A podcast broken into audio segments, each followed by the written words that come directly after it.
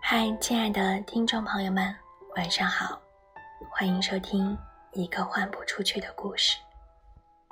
这是二零一九年的最后一次推送了。今天我会讲一个我平时不太会讲的故事，希望守候在电台旁的你能够喜欢。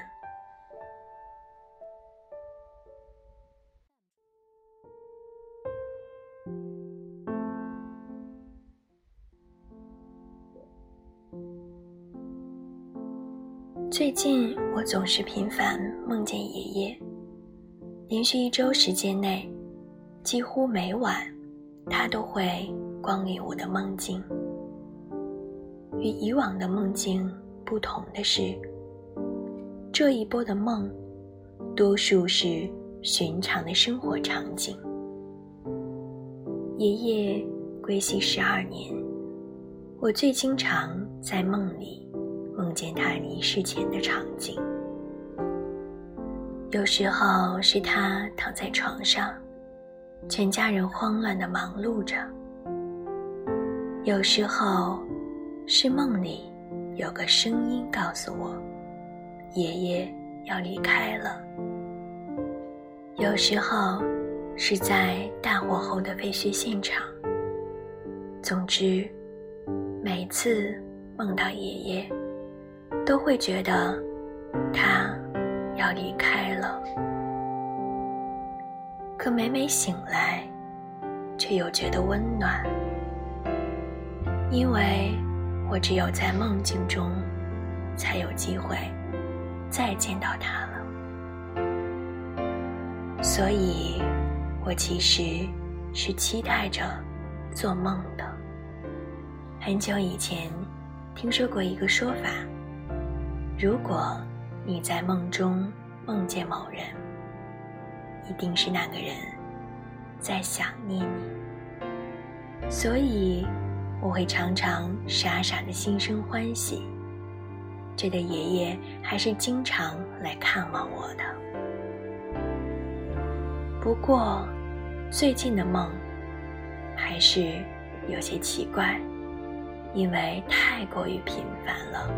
几乎每晚都能梦见。后来我和母亲交流了一下，她竟然说她似乎也梦见了。这种巧合还是有些惊人的。母亲告诉我，找个机会念叨几句，告诉爷爷不用想我了，我很好。但我。没有这么做，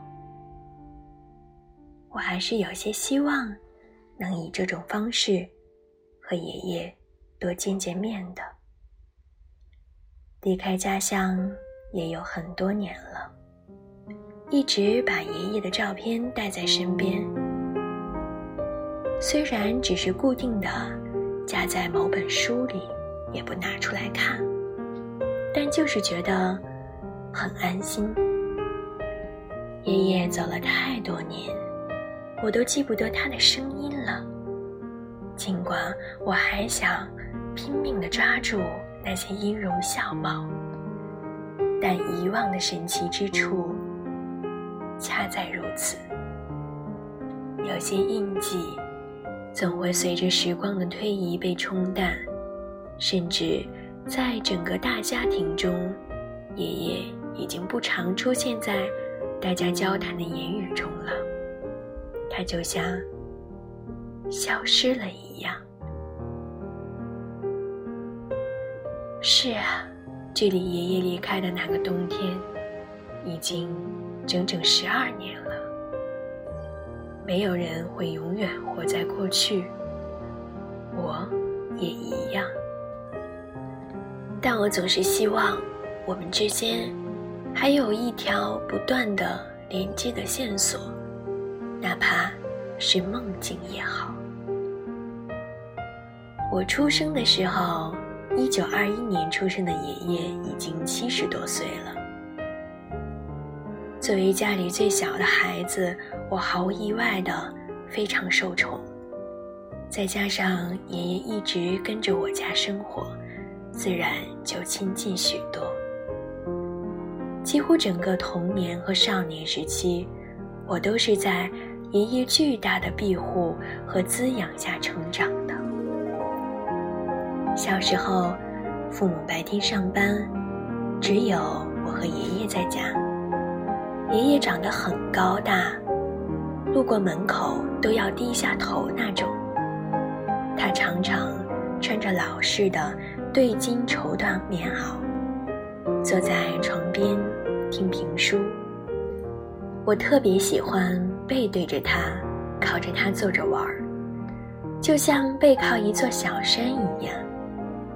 爷爷有时候会轻轻地左右摇晃身体，我就也跟着摇啊摇啊，一边听着评书，一边摆弄手中的玩具。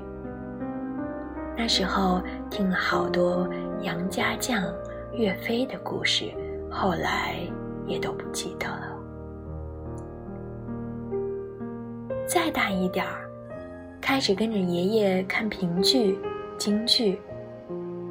大伯买了好多好多的碟片，一箱子一箱子堆在爷爷的柜子里。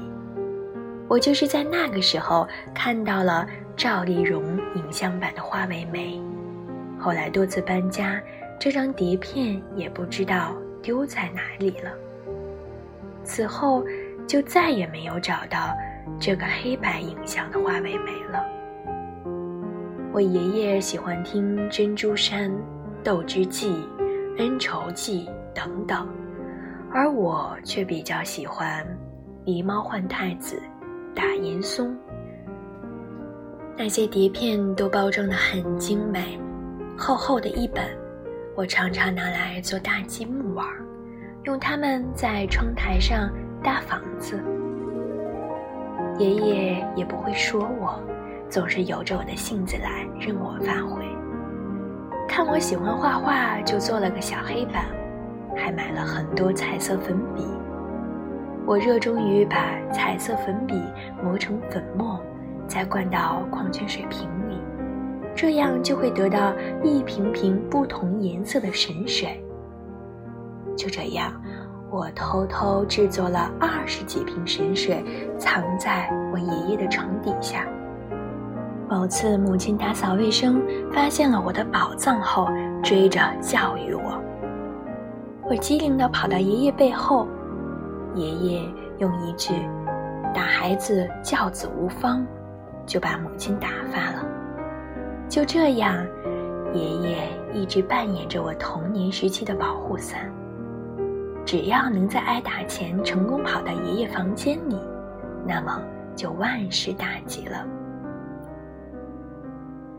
很少有人能看出我小时候多么顽劣，大概还是书卷改变了人的气质。小时候家里并没有什么藏书，有的也都是些传奇或志怪小说罢了。但那时候。我却有种异常旺盛的读书欲望，在阅读方面，爷爷给予了我莫大的鼓舞。他常常挂在嘴边的四个字就是“展书有益”。那时候我根本不知道这四个字是什么意思，更不会写，只知道这是个出去兜风的象征。我爷爷常常开着他的三轮摩托车，载着我去买书、买零食，一逛就是一下午。那时候，我常常坐在小车的后斗里，一边吃零食，一边晒着太阳看书，常常还没有到家就把书看完了。现在想想也是很厉害，爷爷都七十多岁了，还敢驾驶摩托车。差不多快八十岁，爷爷才因为腿脚没那么灵活了，开始告别了那辆摩托车。每每回忆此处，都觉得爷爷简直是个神人。实际上，他的神奇之处远远不止如此。他会改造电路、搭建房屋，懂机械，懂水利，善厨艺，甚至还会点木工，简直无所不能。日常生活上，不喝酒，不吸烟，甚至完全不会打牌，基本爱好就是听戏、喝茶，而且每天必须早、中、晚三顿茶，每天四点半起床。早餐必喝牛奶，吃鸡蛋，恭谨自律到不行。我一直觉得，所谓的能人巧匠，应该就是爷爷这副模样。爷爷年轻的时候走南闯北，做过不少事情，见识广博。但当时我实在太幼小了，对很多传奇的故事都印象极其模糊。至今还特别感叹的是，爷爷往上数三代单传，甚至连远房亲戚都少有。能在乱世风雨中活下来，就已不是易事。这其中可能有机缘，有命运的安排，也可能有智慧，有胆识。我一直觉得爷爷那一辈的人。才是真正从历史课本中走出来的人，他们经历了近代中国最跌宕的时刻，是每一个重大时间节点的见证者。他们从风雨飘摇中走出，一直活到现在的年代，才是真正有那种穿越感吧。我一直很想把我爷爷的故事写下来。遗憾的是，他还在世的时候，我还是个不懂事的小孩，毫无历史的概念，也不懂得其珍贵之处。近些年，家里陆续走了好多位长辈，我才恍然意识到，原来有些故事会伴随着这些人的离去，而再也听不到了。如果没有人口述，没有人记录，那么我们如此传奇的祖辈，就这样像灰烬一样消失在茫茫的宇宙之中，不足一提。以后如果我们也不在了，那么可能他们就真正的消失了，就像电影《寻梦环游记》中。讲述的那样，当世界上最后一个记得你的人的离开，才是真正意义上的死亡。所以，我想，在有限的生命中，如果能将这些珍贵的祖辈记录下来，或许也是对他们生命的另一种延续。最近和身边的朋友交流了自己的这个感悟，引起了小范围的共鸣。很多同龄人都表示，自己的祖辈也有很多有趣的故事，而且中国幅员辽阔，南北方的祖辈们从事的职业、拥有的经历，包括家族的变迁，都会有巨大的差异。但事实上，如果没有一定的契机，其实大家也没有太多意愿和动力追溯往事，或者只是作为饭后闲谈聊一聊也就过去了。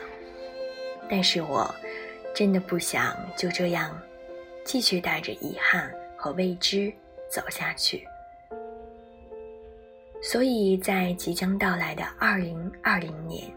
我想启动这样一件小事，在全国各地搜寻十个以上祖辈的故事。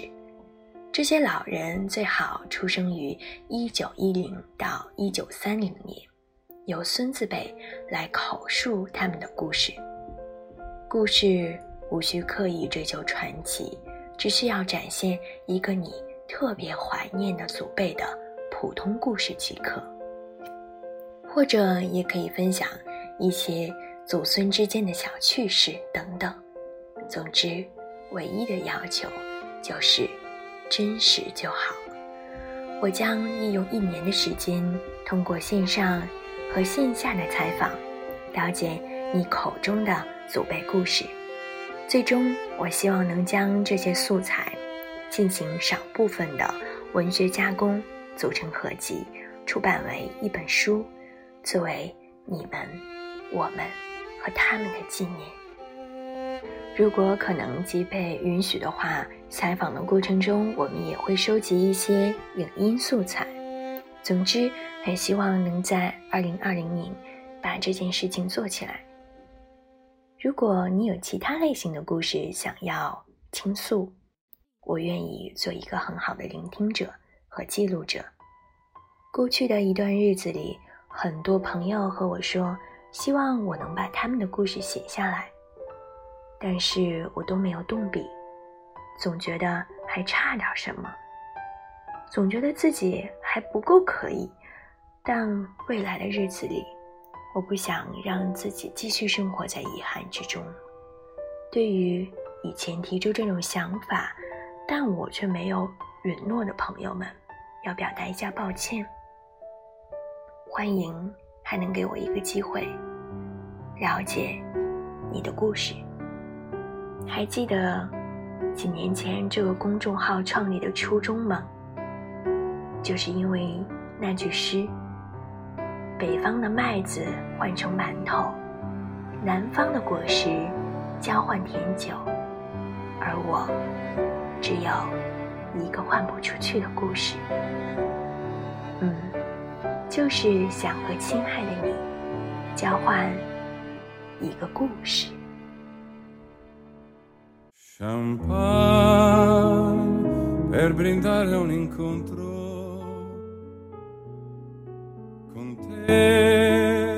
爱的听众朋友们，今天的节目要暂时告一段落了。在这里，也要祝大家新年快乐！新的一年要记得我们之间的约定啊，把你的故事讲给我。祝你晚安，好梦香甜。我们下期节目再会，拜拜。Cominciava la festa e già ti girava la testa. Per me non contavano gli altri, seguivo con lo sguardo solo te. Se vuoi, t'accompagno, se vuoi, la scusa più banale è rimanere soli io e te e poi gettare via il perché. Amarti come sei la prima volta, l'ultima champagne per un dolce segreto. Per noi un amore proibito. Ormai resta solo un bicchiere ed un ricordo da gettare via so, mi guardate, lo so, vi sembra una pazzia brindare solo senza compagnia, ma io, io devo festeggiare la fine d'un amore. Cameriere champagne.